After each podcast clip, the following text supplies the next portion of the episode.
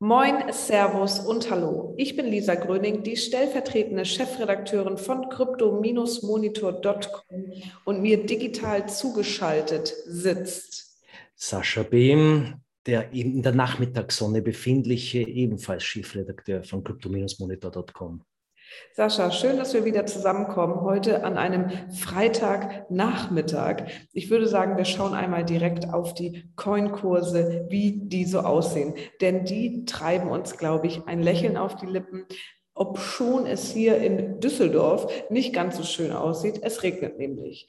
Aber der Bitcoin hat in den letzten sieben Tagen um fast acht Prozent zugewonnen. Ethereum 4%, Binance Coin immer noch auf Platz 3, knapp 7% zugenommen. Cardano Platz 4 ist ein bisschen abgerutscht, ist im roten Bereich mit einem knappen Minus von 5%. Tether, as usual, unser Stablecoin. Ripple ein Plus von 4% und wir haben einen Gewinner. Auf Platz 8 der Coin-Tabelle, das ist nämlich Polkadot, da geht einiges, ein knappes Plus von 20 Prozent. Woran mag das liegen? No one knows. Und nächste Woche kann das schon wieder anders aussehen.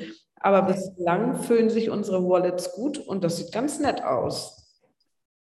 Den aufmerksamen Zuhörern ist nicht entgangen, dass Lisa aus Düsseldorf eingestiegen ist, der Sound anders ist und ich kann euch sagen, sie hat auf dem Bildschirm einen Heiligenschein.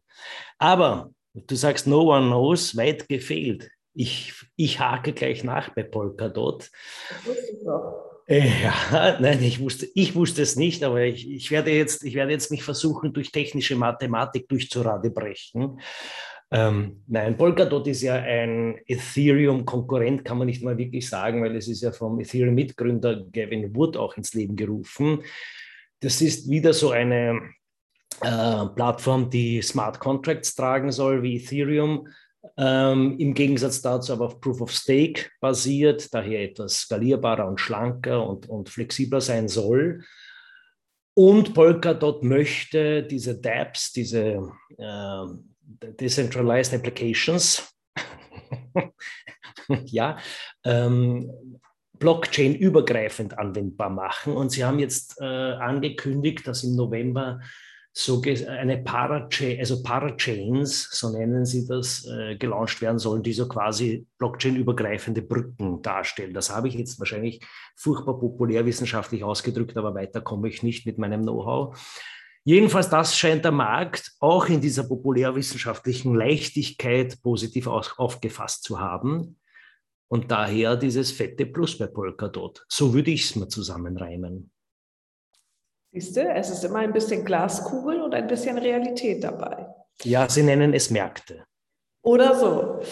Äh, ebenso wie bei unseren allerliebsten NFTs. Ich glaube, NFTs sind das Thema dieses Podcastes, oder? NFTs ist the shit aktuell, würde ich sagen, ja. Und ich würde weitergehen, nicht nur aktuell. Kennst du die Brand Curve of Hype? Erst haben sie einen krassen Hype, aber irgendwann etablieren sie sich und werden quasi zum Teil des Ganzen. Und genauso sehe ich NFTs. Die werden nicht bald wieder gehen.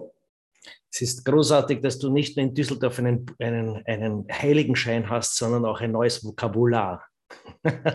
Nein, kurz zur Erinnerung, NFTs, was sind NFTs? NFTs sind ähm, Non-Fungible Tokens. Tokens sind ja nun an, normalerweise digitale Datenklumpen, die beliebig, äh, also die beliebig austauschbar sind. Sie sind nicht multiplizierbar auf der Blockchain. Das macht sie ja so ähm, als, als, als Wertträger äh, mach, äh, einsetzbar.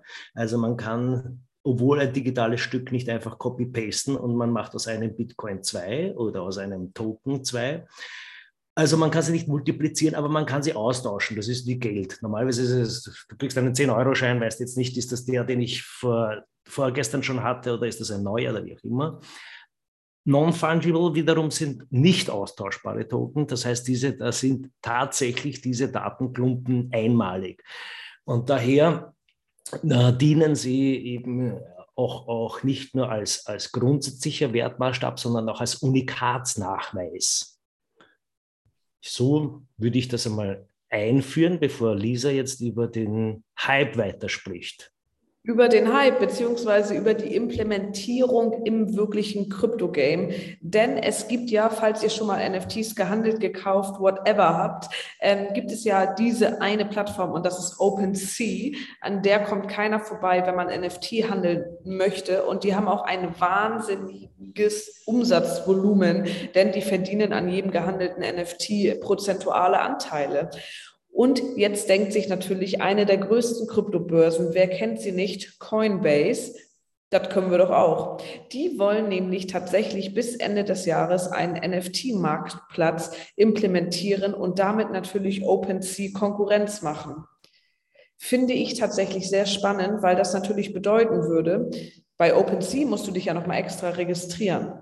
Coinbase hat Unmengen an Usern, ich würde sagen millionenfache User, ähm, die könnten dann alle, ob schon sie schon angemeldet sind bei Coinbase beziehungsweise registriert, direkt auf einen NFT-Marktplatz dort zugreifen. Bedeutet, Coinbase hat tatsächlich sehr, sehr gute Chancen, glaube ich, OpenSea Konkurrenz zu werden. Spannend. Ja, und wahrscheinlich noch, einen etwas, noch eine etwas größere Brücke könnte schlagen Visa ja, genau. Das Kreditkartenunternehmen, die äh, bauen nämlich auch gerade oder reichen auch gerade die Hand in Richtung, äh, strecken die Hand in Richtung NFT aus. Ähm, konkreter weiß ich das gar nicht. Ich habe es überflogen. Lisa, erklärst du. Ähm, wenn ich ehrlich bin, konkreter weiß, glaube ich, auch Visa das gar nicht so richtig. Denn es ist ja, und das ist tatsächlich ein Hype, immer auf den Hype aufspringen zu wollen. Das tun nämlich alle. Ähm, und ebenso hat Visa ja schon öfter mal seine Fühler in Sachen Kryptowährungen ausgestreckt. Und eben das tun sie jetzt auch, wenn es um NFTs geht. Die sagen grundsätzlich, dass die einfach eine Brücke schlagen wollen zwischen NFT-Herstellern und dem eigenen Netzwerk von Zahlungspartnern. Q Sheffield, äh, der Visas Head of Crypto, haben sie nämlich sogar, sagt, äh, dass das grundsätzlich einfach nur dabei helfen soll, dass alle Teilnehmer des Netzwerkes sich sowohl in der Krypto- als auch in der traditionellen Zahlungsinfrastruktur zurechtfinden können. Du merkst auch sehr, sehr viel Glaskugel, so einen richtigen Working Case gibt es da noch gar nicht. Aber ich bin auf jeden Fall sehr, sehr gespannt, was da kommt. Eine NFT-Kreditkarte. ich, aber ich habe jetzt dazu vor wenigen Minuten eine E-Mail bekommen, Thema NFT-Hype, und das ist ein, ein Service-Shoutout für unsere Wiener Zuhörer. 22. Oktober bis 5. November. Meine Freunde von RT und RTQ präsentieren eine in der Desiderio Gallery, ja, in der Johannesgasse im, ersten, im, im schnieken ersten Bezirk, eine Augmented Reality Ausstellung und NFT Auction. Seht ihr, da geht ihr hin. Ich, also, also ich gehe physisch hin. Bitte? Gehe dort noch physisch hin. Ja, ja, ja. Na, Artivive macht ja, ähm, die sind Spezialisten, die haben eine, eine Augmented Reality äh, App und da kann man relativ leicht einen, einen visuellen Trigger anlegen im Backend und dann hältst du dein Handy mit der App drauf und siehst dann den Augmented Inhalt. Die arbeiten mit großen Kunstgalerien zusammen, machen sehr spannende Sachen. Und jetzt offensichtlich schaust du dir das an und machst auch gleich eine und schaust dir ein NFT-Kunstwerk an. Ich werde sicher dort sein. Wenn ihr Sascha schon immer mal persönlich kennen wollt, äh, kennenlernen wolltet, dann geht zu dieser Auktion. Ansonsten folgt uns gerne auf allen möglichen Social-Media-Kanälen, sei es Twitter, Facebook, Instagram oder Reddit. Aktiviert gerne die Push-Benachrichtigungen auf crypto-monitor.com. Und was bleibt mir anderes übrig, als euch jetzt ein wunderschönes, kryptomäßiges Wochenende zu wünschen. Bis dahin, bleibt gesund.